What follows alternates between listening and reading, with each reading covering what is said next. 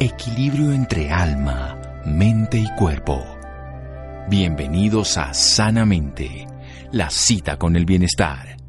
Dirige Santiago Rojas.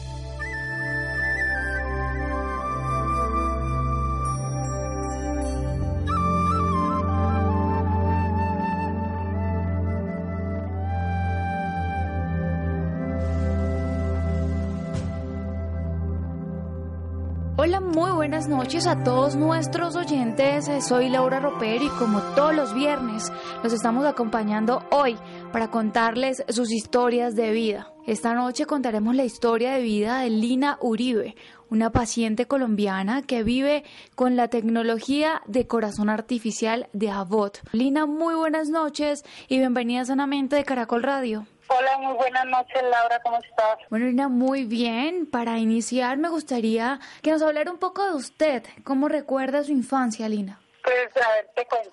Yo soy la mayor, tengo un solo hermano y viví con mi mamá y mi papá hasta que cumplí pues, mi mayoría de edad. Mi infancia fue muy normalita, nunca me enfermé, o sea, nunca, nunca tuve que ir a una clínica o cosas así, nunca fui muy sana y todo eso. O sea, después de ahí eh, me puse a estudiar, eh, que me embarazo de mi hija, la mayor, y ya cuando cumplo los 24 años, me diagnostican que tengo una cardiopatía dilatada. Yo en ese momento no sabía ni siquiera qué era eso. No, no podía, no me cabía en la cabeza. Yo pensaba que todas las personas que se enfermaban ya eran pues muy mayores. Entonces yo dije, no, yo no puedo estar enferma. Y eso me empezó muy raro, me empezó como una gastritis, así fueron los síntomas. ¿Y qué le decían los médicos? De, siempre me decían que era gastritis, que era gastritis, que era gastritis. Porque todos los síntomas eran de una gastritis. Cuando ya después de 30 días me puse muy mal, me volvieron a hospitalizar y me hicieron los exámenes y todo eso cuando me dicen que es que yo tengo una falla cardíaca y se me había muerto un cuarto por ciento del corazón. Para mí fue bien difícil, o sea, tenía 24 años, soy mamá de cuatro niñas y en ese entonces estaban demasiado pequeñitas y me pusieron a hacer terapia, me empezaron a, o sea, a decir todo lo que iba a pasar en mi proceso, todo. Que primero íbamos a hacer terapia, luego medicamentos, el medicamento iba a ir subiendo progresivamente, después me podían poner un cardiorrecínculo y por último era la cirugía de trasplante de corazón. Y tal cual como me lo dijeron los médicos, así fue pasando. Duré siete años, siete años con falla cardíaca, al llegar a un punto donde no me podía ya valer por mí misma.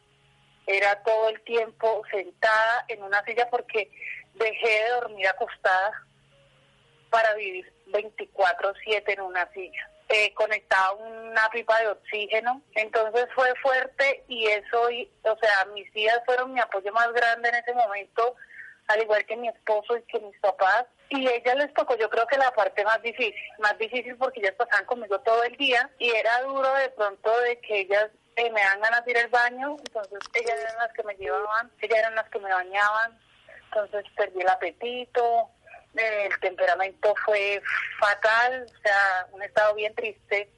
De verdad que sí que yo entiendo cuando me dicen eh, una persona tiene falla cardíaca, o sea, es lo más duro que le puede pasar a un ser humano.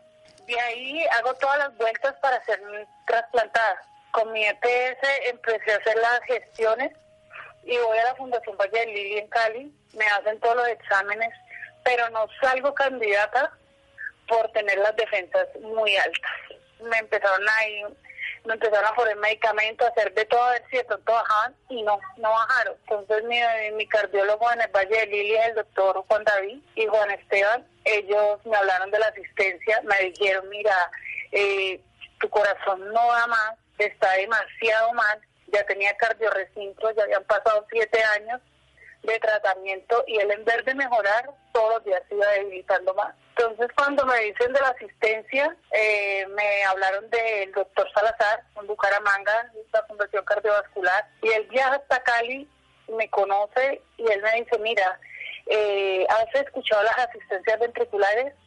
Te cuento que yo cuando lo vi, para mí él es mi ángel, de verdad que sí. Yo le dije, mire doctor, póngame lo que usted me quiera poner, si usted me dice que quiero vivir con un pedazo de palo, de metal, lo que sea, pero yo quiero vivir por mis hijas.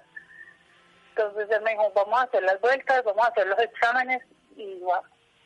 Yo siempre estuve muy segura de que iba a salir bien de ahí, a pesar de que mi estado era muy crítico. Duré hospitalizada en la Fundación Valle Lili dos meses en cuidados intensivos. Hago los trámites, hago todo y me envían para Bucaramanga. En Bucaramanga me acuerdo tanto que ya iba tan mal que yo no podía como dimensionar bien qué era lo que me iban a poner, no, porque pasaba ya muy dormida. Ya no tenía como fuerza, nada, o sea, era totalmente dormida, dormida. Cuando me operan y yo abro mis ojos después de la cirugía, o sea, para mí fue grandioso. Yo me acuerdo que el día, un día antes que yo voy a entrar a cirugía, mi esposo me dice, llama a las niñas, despídete. Yo le dije, no me voy a despedir de nadie porque yo voy a volver. O sea, yo entré a ese lugar segura de que yo de ahí iba a salir. Efectivamente me operaron, me fue súper bien, gracias a Dios. Le doy gracias, ¿sabes qué? Le doy gracias a Dios. A Dios primeramente, a Dios y a la Virgen, porque esto es una segunda oportunidad de vida. Le doy gracias a todos mis cardiólogos, tanto de la Fundación Valle de Lili como la cardiovascular a mi EPS, a mi familia que me apoyó tanto, a AOC, que es la empresa, que los, el laboratorio que los fabrica. O sea, yo les doy las gracias porque yo me siento muy normal con mi corazón por fuera, por así decirlo. Lina, vamos a hacer un pequeño corte y ya regresamos hablando un poco más sobre su historia de vida aquí en Sanamente de Caracol Radio. Síganos escuchando por salud. Ya regresamos a Sanamente. Bienestar en Caracol Radio. Seguimos en Sanamente.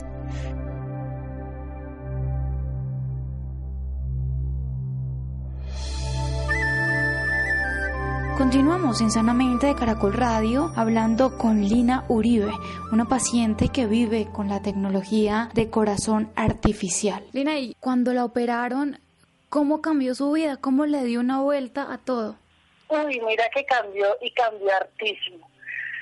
Porque, eh, o sea, yo tengo una, una, como que, una válvula dentro de mi corazón y ella es la que hace las revoluciones por minuto y entonces sale un, cablecito que va conectado a una consola y unas pilas que van por fuera de mi cuerpo.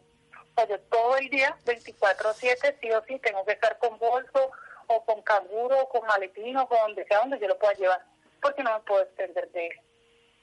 Pero cuando a mí me lo ponen, mi cuerpo empieza a ver los cambios el mismo día, porque empecé a sudar, estando en la UCI empecé a sudar y yo le decía a mi esposo, tengo mucho calor. Y le preguntamos al médico, el médico me dijo, ya la sangre está retomando otra vez todo, está volviendo a ser otra vez como eras antes. Y lo que más me causó así, que me marcó mucho, fue cuando pude dormir en una cama sin almohadas. A mí me daba miedo. Yo decía, me ha puesto, me ahogo, porque no soy capaz de respirar.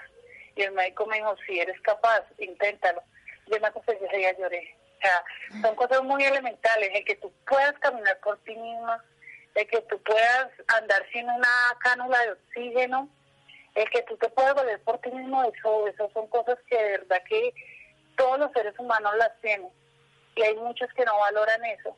Cuando le dijeron tienen que ponerle un corazón artificial, ¿usted qué pensó en ese preciso momento? O sea, ¿qué pensaba de esta tecnología? Mira, yo no tenía la menor idea ni cómo era. O sea, yo no tenía idea de nada de, cómo era él. No, ni me dio tiempo de investigarlo porque, o sea, mi estado era muy crítico, entonces no me dio tiempo como de ponerme a buscar. No. Y yo le dije ese día al médico, yo le dije, doctor, mire, yo lo que quiero es vivir. Yo no me quiero morir todavía. Entonces él me dijo, no, yo sé que lo vamos a lograr, que no sé qué y de pronto hay mucha gente que me ve y dice, pero venga, le digo, ¿usted siente igual? Porque me preguntan mucho eso, o sea, creen que porque le metieron mano a mi corazón, entonces uno se vuelve poco sensible o no aprende a apreciar las cosas, y yo creo que es todo lo contrario. Esto me cambió la vida y me la cambió para bien. Primeramente porque mejoró mi calidad de vida. Segundo porque conocí unas personas maravillosas. Y tercero porque hace que tú día tras día valores todo lo que Dios te da antes de ser implantada era sentada en una silla esperando que pasaran las horas, eh, con mis crisis de ahogo, porque cada ratico me ponía muy mal, estando hospitalizada interrumpidamente, o sea, duraba una semana, 15 días, 20 días, un mes, hospitalizada, entonces pasaba era de la casa a la clínica, de la clínica a la casa. Y siempre, siempre era sentar en una silla. O sea, a mis hijas no las podía acompañar al colegio, eh, la mayor hizo la primera comunión y yo no pude estar ahí porque no, el cuerpo no daba ni siquiera para ir a la iglesia. Hoy en día te cuento que yo hago de todo, o sea, yo puedo atenderlas a ellas, eh, hago yo misma mis cosas, yo no me siento limitada porque yo barro, yo trapeo, yo hago todo lo que hace una persona normal. Eh, no me siento discapacitada, por así decirlo. Hay mucha gente que me dice, pero se tiene que cuidar porque quédese quieta. No, pero es que venga, pues yo no estoy enferma ni me, ni, me quitaron nada, o sea, antes me pusieron energías porque mi corazón ya no bombea, sino que da por revoluciones por minuto y tengo como 5.600 revoluciones por minuto. Y hoy en día me canso, pero eso es un cansancio normal de cuando tú haces mucha actividad, terminas tu día cansada. Anteriormente me cansaba literal de estar sentada ahogada. Entonces, si a mí me vuelven a decir, mira, te vamos a poner una asistencia otra vez, yo volvería a hacer y me volvería a dejar poner lo que me tengan que poner. No me arrepiento, no me pesa, yo la cargo feliz, la cargo orgullosamente. Lina, yo tengo entendido que esperar un corazón artificial para una persona es bastante complejo. ¿Cuánto tiempo le tocó esperar a usted y cómo fue ese proceso? Me tocó esperar dos meses, dos meses que la EPS me, la, me lo autorizara, ya que él es costoso, entonces me tocó esperar ese tiempo eh, hospitalizado, dos meses en UCI, mientras que hacían todos los trámites y todo. Y, por ejemplo, el apoyo de sus hijas, usted cuenta que sus hijas eran muy pequeñas cuando usted tuvo este, este problema. ¿Cómo era el apoyo de ellas? ¿Cómo la veían? ¿Cómo, cómo la trataban a usted en ese momento? Mira que, o sea, ahí se, se voltearon los papeles porque ellas parecían como más la mamá y yo la hija. O sea, me cuidaban muchísimo de que mire las pastas eh, que quiere, tome agua, no, no quiero nada. Entonces yo, yo sentía que me ponía de mal genio, me ponía irritable y ellas se venían y me acariciaban y me decían, nosotros te entendemos. O sea, eran unas niñas que tenían siete, seis años entonces estaba muy pequeña, por lo menos mi hija la mayor, cuando eso tenía 12 años y medio más o menos, aprendí a cocinar solita, a, a hacer como la mamá de las otras, a ponerles cuidado a, cuando se iban al colegio, entonces me decían, ahí quedan todas las cosas, cualquier cosa entonces nos avisas, y yo voy a esperar. Recuerdo tanto que cuando fui a salir ese día ya estaba muy mal, cuando me fueron a hospitalizar, y mi hija la menor tenían entonces seis años, él no sabía montar bicicleta. Entonces ella llegó, me abrazó y me dijo, yo te voy a estar esperando. Pero cuando vengas, entonces me enseñes a montar bicicleta. Yo le dije, sí. Yo me fui, me hospitalizaron, me puse muy mal y entré en estando en la fundación. Y fue sorprendente porque yo ya no escuchaba máquinas, no escuchaba nada, solamente escuché la voz de ella cuando me dijo lo de la bicicleta. O sea, y hoy en día, cuando yo llegué, para ella también fue nuevo, porque no lo conocías. Cuando yo llegué, sí llegué muy, muy, muy flaquita, porque literalmente cuando estuve con falla cardíaca no comía nada. Y ellas llegaron y, y pero como está de flaquita, pero no, aquí te vamos a volver a poner como era. Y estas son las alturas y yo creo que tengo las mejores enfermeras del mundo. Ellas me saben conectar, me saben si, si yo les digo, oh, no me queda esta curación, no, no, otra vez la hacemos. Yo le digo, no, yo me la hago. Pero están muy pendientes, están pendientes de mis medicamentos, a qué horas me tocan, de los controles. Y si tú le preguntas a alguna de ellas, ella perfectamente sabe manejar el aparato. O sea, nosotras somos todas mujeres aquí, todas. El único hombre es mi esposo y entonces nosotros le pusimos al corazón que es el niño. Mire, vea, cámbiale de maletina al niño. Lina, vamos a hacer un pequeño corte y ya regresamos hablando un poco más sobre su historia de vida aquí en Sanamente de Caracol Radio. Síganos escuchando por salud. Ya regresamos a Sanamente. Bienestar en Caracol Radio. Seguimos en Sanamente.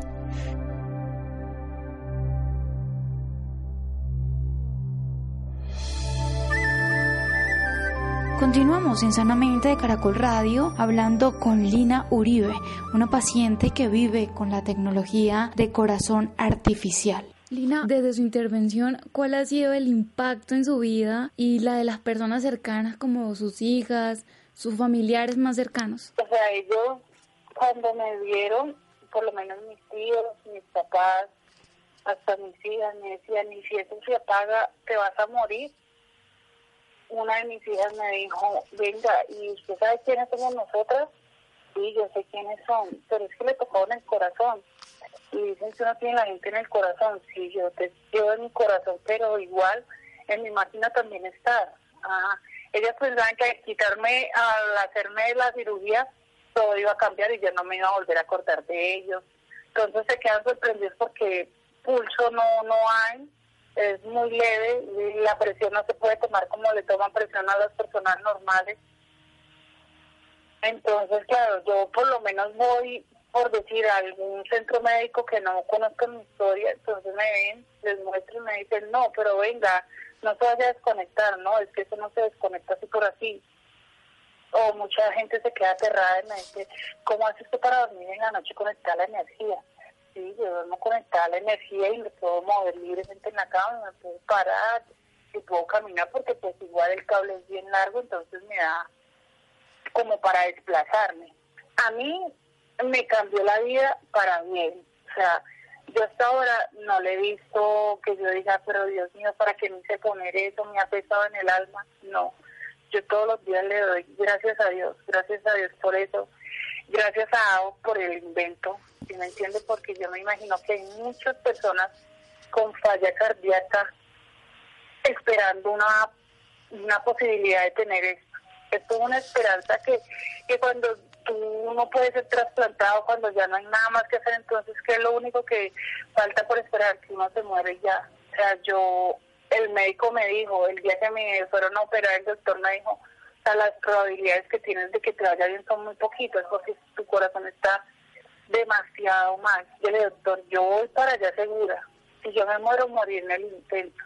Lina, y a mí me ha ido bien. ¿Y los médicos qué le dijeron? ¿Por qué ocurrió esto en su corazón? Eh, no tiene una causa específica, no, a mí me han hecho de cuánto examen han querido y me han mandado, pero todavía no me han dicho una causa, el por qué, no, o sea, todos los exámenes que me han hecho me han salido bien, por lo que sospechan que pudo haber sido tampoco. Me enfermé a los 24 años.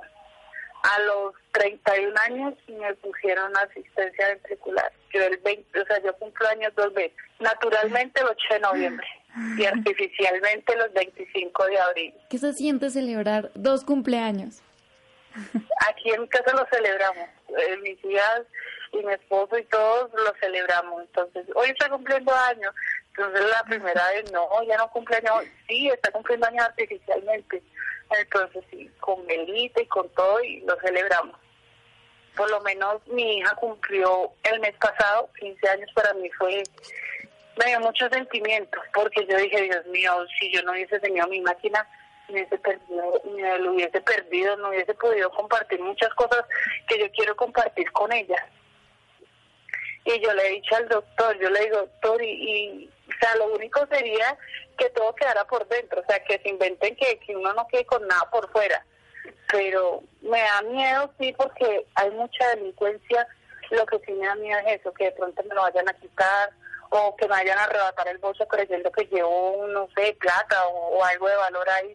Para mí sí es muy costoso y muy valioso lo que tengo ahí. Pero de todas maneras el daño que me harían sería mucho.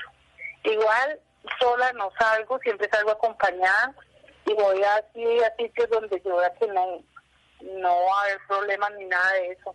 Bueno, Elina, ¿y qué le dice usted a los oyentes que nos están escuchando en este momento y están en la espera de un corazón artificial? O sea, que no les den miedo, o sea, yo sé que cuando uno entra ya, uno entra llena de dudas, de temores, de, de muchas cosas, pero vale la pena arriesgarse y vale la pena porque, o sea, yo lo viví, lo vivo y lo siento todos los días porque yo siento mi corazón todos los días mi maquinita ahí, el sonidito de ella, por lo menos cuando me acuesto y todo queda en silencio. Entonces, que luchen, que luchen por esa esperanza, o sea, le pueden cerrar una puerta, la EPS le puede decir que no, los médicos le pueden decir que no, pero mire, yo creo que a mí me tiene viva eso, el que persevera alcanza. Yo perseveré mi sueño, alcancé y luché hasta el último día por mi corazón y fue un hecho. Yo de verdad que sí, o sea, yo le agradezco muchísimo al laboratorio porque sin, sin ellos entonces las personas con falla cardíaca que no pueden ser trasplantados, ¿qué sería entonces de nosotros? Eso también le quería preguntar, usted habló que conoció a muchas personas, las personas del laboratorio, ¿cómo fue el apoyo de ellos con usted en ese momento? Cuando yo conocí al doctor Salazar, conocí a una funcionaria de AO y entonces ella, me, ella estuvo muy pendiente en la cirugía. Cuando salí de cirugía, yo me acuerdo que cuando yo abrí mis ojos, el primero que vi fue mi esposo. Luego la vi a ella, María Lucía, y ella se portó súper bien conmigo. igual vive muy pendientes de lo que me pasa, de, de mis cosas. Por lo menos yo necesité un cambio de pilas hice la gestión con la EPS y se lograron, o sea, no fue así que uno diga, no, o sea, no voy a morir por eso, no. Es cuestión simplemente como de ser perseverante y de luchar por lo que uno quiere.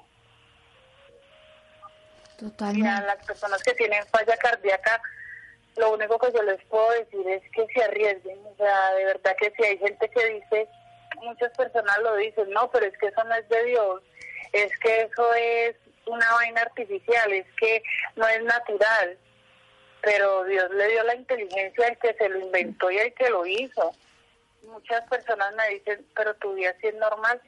Sí, lo único que yo no puedo hacer es meterme a una piscina, meterme a un río, meterme a la playa, pero pues ya tuve tiempo para hacer eso, ya lo hice. Yo voy a piscina con mis hijas y, ya se meten ellas y juego otra cosa con ellas. Pero el resto puedo hacer todas mis actividades normales. Cuando yo me pude acostar la primera vez después de la cirugía y sin oxígeno, ese día lloré una cosa increíble. Y el doctor me decía, ¿por qué lloras? Yo le dije, llevo más de dos años sentada, durmiendo en una silla. Y el poder hacer esto, eso es algo que lo tiene todo el mundo. Muchas personas pueden hacerlo y no valoran eso. Entonces yo creo que el tener un corazón artificial o una asistencia ventricular te hace apreciar eso, te hace apreciar cada cosa que la vida te da, como el poder caminar, porque yo no lo podía hacer, el poder respirar tú solito sin necesidad de una máquina, el poder comer, que tú digas, comí y quedé lleno, comí y me gustó, y no simplemente que todo lo veas y te den ganas de vomitar, el poder pasar tiempo con mis hijas, o sea, eso no tiene precio, de verdad que no. Y si yo por pasar más tiempo con ellas me tengo que poner 20 asistencias más, vos me las pongo. Bueno, Lina, y ya para finalizar, ¿qué consejo sobre la vida le da a todas las personas que nos están escuchando en este momento? Valorar, valorar todo lo que Dios nos da. Muchas veces tenemos todo y la gente reniega porque no tengo plata, no tengo para irme a bailar, no tengo para, o sea, no. De verdad que los que están sanos los que pueden hacerlo son privilegiados de, de alimentarse por ellos mismos, de no ser sus pastillas su alimento. No. O sea, a todas esas personas les digo que, que valoren, o sea, todo lo que Dios nos dio es maravilloso, de verdad que sí. Y hay mucha gente que no lo valora y hay mucha gente que, que reniega por todo. O sea, si hace sol por eso renegaron, si llueve por eso también. No, o sea, hay que vivir cada día como si fuera el último. Eso es lo que yo hago. Lina, muchísimas gracias por abrirnos las puertas de su corazón, por contarnos esta historia de vida tan maravillosa que sé que le va a servir a más de una de las personas que nos están escuchando en este momento. Gracias por acompañarnos esta noche en Sanamente de Caracol Radio. No, gracias a ustedes de verdad por la invitación. Dios los bendiga y a todas las personas les digo que nada, que si necesitan escuchar más de, de lo que soy, y lo que me hizo la máquina, o sea, no, estoy aquí para decirle al mundo entero y es posible que, que no es malo vivir con una asistencia ventricular. que uno no queda limitado con una asistencia ventricular. Vamos a hacer un pequeño corte y ya regresamos hablando un poco más sobre su historia de vida aquí en Sanamente de Caracol Radio. Síganos escuchando por salud. Ya regresamos a Sanamente. Bienestar en Caracol Radio. Seguimos en Sanamente.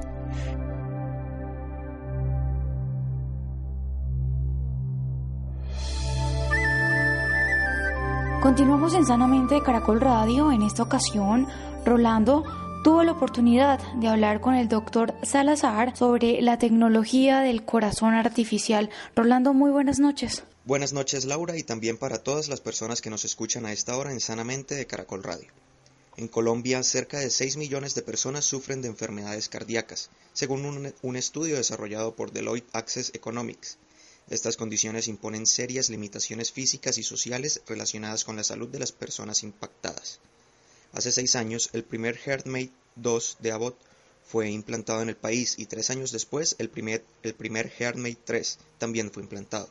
El uso de ambas tecnologías representa avances en la transformación de las vidas de 23 personas, dos menores de edad y 21 adultos, que desde esa fecha se han beneficiado de esta tecnología. Para hablarnos más del tema nos acompaña el doctor Leonardo Salazar, director del programa Corazón Artificial de la Fundación Cardiovascular de Colombia y pionero en la implementación del corazón artificial en el país. Doctor Leonardo, buenas noches y bienvenido Sanamente. Buenas noches, ¿cómo estás? Bien, bien, doctor. Comencemos hablando sobre qué es un HeartMate. Un HeartMate es, un dispositivo que reemplaza completamente la función de bomba del corazón el corazón lo que hace en su función es hacer circular la sangre por el cuerpo y la hace circular más o menos 5 litros por minuto eh, en, las arterias y en las venas y esta sangre lleva el oxígeno y los alimentos a todas las células. Cuando un corazón está muy enfermo y es incapaz de hacer ese trabajo bien hecho, este dispositivo HeartMate es una bomba artificial que se implanta eh, conectada al corazón que realiza el 100% de esta función de bombeo. Hace circular la sangre de manera que el corazón entra en un modo de reposo. Por esta razón este, estos, dispositivos se denominan corazones artificiales. ¿Cómo conoce la tecnología y cuál ha sido su experiencia? Pues yo trabajo con aparatos que reemplazan la función del corazón y del pulmón. Eh, y trabajo con esos aparatos hace más de 12, 13 años hay varios sistemas que, realizan ese trabajo, pero son, son sistemas que tenían una duración muy corta. ¿sí? O sea, una persona llegaba, un niño, un adulto, una persona mayor llegaba con su corazón funcionando muy mal en, un estado cercano a la muerte y eh, estos aparatos permitían conectar la circulación del paciente y reemplazar la función del corazón, pero por el término de pocos días. Eh, esto pues eh, solamente servía cuando el problema del corazón era algo que se podía resolver, o sea, algo que estaba afectando al corazón en ese momento, pero que el corazón se sanara y se recuperara y la persona pudiera después con su propio corazón salir adelante. Pero en enfermedades que ya son enfermedades terminales del corazón, en las que el corazón tiene un daño definitivo y lo que se requiere es un reemplazo del corazón, pues en ese caso la única alternativa que nosotros teníamos era un trasplante cardíaco lamentablemente solamente se hacen en Colombia alrededor de 70 trasplantes cardíacos al año. había muchas personas que tenían necesidad de reemplazar su corazón de manera permanente, pero que no podían acceder a un trasplante cardíaco por la escasez de donantes. Pues, ante esta situación, esto se desarrollaron tecnologías que permiten reemplazar el corazón de manera permanente. Eh, yo pues eh, fui informado de eso y realicé un entrenamiento en la Universidad de Alberta en Canadá eh, para el manejo de esta tecnología y eso pues me permitió volver y entrenar al equipo para, para hacer el primer implante de corazón artificial en, en Latinoamérica hace, hace más de seis años y pues eh, a través de esa experiencia hemos, hemos implantado 23 eh, pacientes con corazón artificial durante este tiempo. En términos generales, ¿cuál es el proceso de intervención?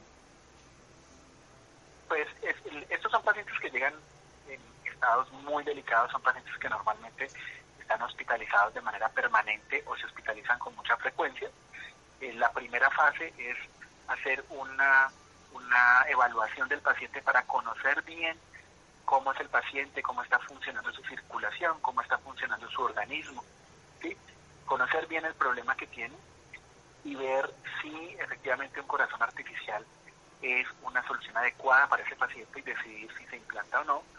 Una vez se decide si hay implante, entonces se realiza una preparación para que el paciente llegue en las mejores condiciones posibles. Esto es un proceso más o menos de una semana hospitalizado. Eh, eh, posteriormente se hace la cirugía, es una cirugía de corazón abierto, en la cual la bomba, que es del tamaño más o menos de un puño cerrado, se conecta, se estructura o se cose al corazón y a la aorta. Es una cirugía aproximadamente de 8 o 12 horas.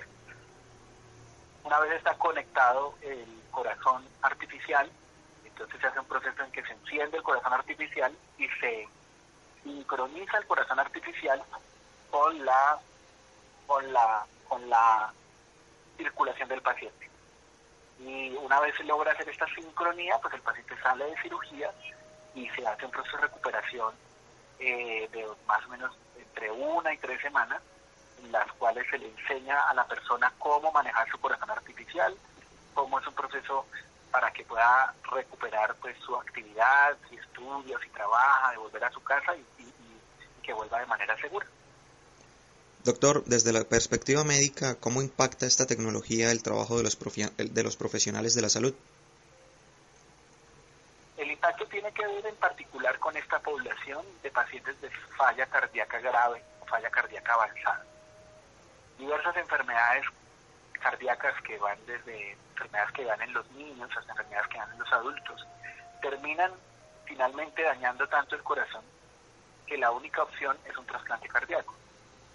Como te dije, lamentablemente el número de donantes es muy limitado. Cuando una persona necesita reemplazar su corazón, no es algo que se pueda conseguir a la vuelta de la esquina, sino que en ese momento esa persona ingresa a una lista de espera y muchas de esas personas fallecen en la lista de espera. Cuando no existían los corazones artificiales, pues uno veía mucho ese proceso de recibir pacientes que necesitaban un trasplante cardíaco y que no sobrevivían el proceso de espera. Eh, y eso pues era una situación bastante traumática. Eh, la disponibilidad de corazones artificiales permite que si una persona requiere que su corazón sea reemplazado y en ese momento no es fácil conseguir un trasplante o la persona no está en condiciones de resistir esa espera o de resistir esa cirugía, pues uno puede hacer de manera oportuna un reemplazo del corazón con ese aparato, que la persona disminuya mucho su riesgo de muerte y recupere su salud y su calidad de vida. ¿Cuál ha sido el impacto de esta tecnología en el país? Pues nosotros en, la clínica donde yo trabajo, en la Fundación Cardiovascular, nosotros en los últimos seis años hemos hecho aproximadamente unos 90 trasplantes cardíacos. Y hemos hecho 23 y hace unas pocas semanas hicimos el implante número 24 de corazón artificial. La mayoría de estos implantes se han hecho en personas que por sus condiciones no hubieran resistido una, una espera o una cirugía de trasplante cardíaco, con personas que tenían contraindicaciones para el trasplante cardíaco. Estas 24 personas hubieran fallecido. Y gracias a esa tecnología y al trabajo del equipo, pues están, están eh, con un estado de salud bueno, sin falla cardíaca, sin necesidad de hospitalizarse. Y entonces, pues es, es, algo muy valioso. Son 25 personas que ya están vivas, entre esas hay pues eh, niños, adolescentes, madres, jóvenes con, hijos pequeños, eh, pues eh, que, personas que, no estarían hoy vivas si no hubiera sido por esa tecnología. Finalmente, doctor, ¿cómo viven los pacientes sometidos a esta intervención y qué cuidados tienen que tener en, tras, su, tras su operación? Pues, este aparato que está puesto dentro del cuerpo es una turbina como de tecnología aeroespacial, una turbina que un sistema de imanes eh, levita en medio de la sangre, la hace flotar en medio de la sangre y la hace rotar a más o menos unas 5.000 revoluciones por minuto. Y esta rotación de esta turbina es la que genera el flujo de sangre y reemplaza la función del corazón. El sistema de imanes que controla este mecanismo requiere pues un computador especial y requieren además un sistema de energía que provea energía para hacer ese bombeo. Entonces estas personas tienen este corazón artificial implantado dentro de su pecho, pero tienen un cable que sale por el abdomen y que, y que está conectado a una mini consola, un mini computador que es el tamaño de un celular. ¿sí? Este, esta, este, este, este, este, este controlador pues lo pueden llevar en un bolsillo, lo pueden llevar en un bolso, lo pueden llevar en un cinturón y es como el cerebro de la bomba. Es el que controla el funcionamiento de los imanes que permiten la levitación y la rotación de la turbina. Y adicionalmente tienen dos baterías que ellos pueden reemplazar eh, en la mañana y con las cuales pues pueden salir de su casa todo el día eh, y que proveen la energía de, del corazón artificial. Ellos deben eh, tener cuidados para que el sitio por donde sale el cable que comunica el cerebro, el corazón artificial con el sistema permanezca limpio y no se infecte y pues eh, conocer el mecanismo, pues, el mecanismo de cambio de baterías, de cómo se cargan las baterías para para que este, el corazón artificial siempre tenga la energía suficiente para hacer su trabajo. Después de esta intervención, doctor, ¿pueden tener una vida normal? Sí, claro. Después de esa intervención ellos recuperan eh, su independencia, su autonomía, su calidad de vida. Pueden viajar, pueden trabajar, pueden estudiar. Hay dos restricciones de cosas que no pueden hacer. Una es que este, este, este controlador, un sistema que controla el corazón artificial no se puede sumergir en el agua. Entonces, pues no, pues se bañan, pueden ducha, pero no pueden sumergirse en el mar o en una piscina. Y lo otro que no pueden hacer es, un examen de resonancia magnética nuclear, que es un examen que utiliza imanes muy poderosos que pueden interferir con la función de, eh, de la turbina. Entonces son esas dos limitaciones. No pueden sumergirse en una piscina o en el mar y no pueden eh, entrar en un aparato de resonancia magnética nuclear. El resto de cosas, de viajar, eh, la actividad eh, social, el trabajo, los deportes, la actividad sexual, todo eso puede, puede hacerse como cualquier persona. Doctor Leonardo Salazar, gracias por esta valiosa información y por acompañarnos esta noche en Sanamente. No, muchas gracias a ustedes. Que Dios los bendiga. Muchísimas gracias, Rolando, y muchísimas gracias, doctor Salazar, por esta valiosa información. También muchísimas gracias a todos nuestros oyentes por acompañarnos una noche más aquí en Sanamente de Caracol Radio.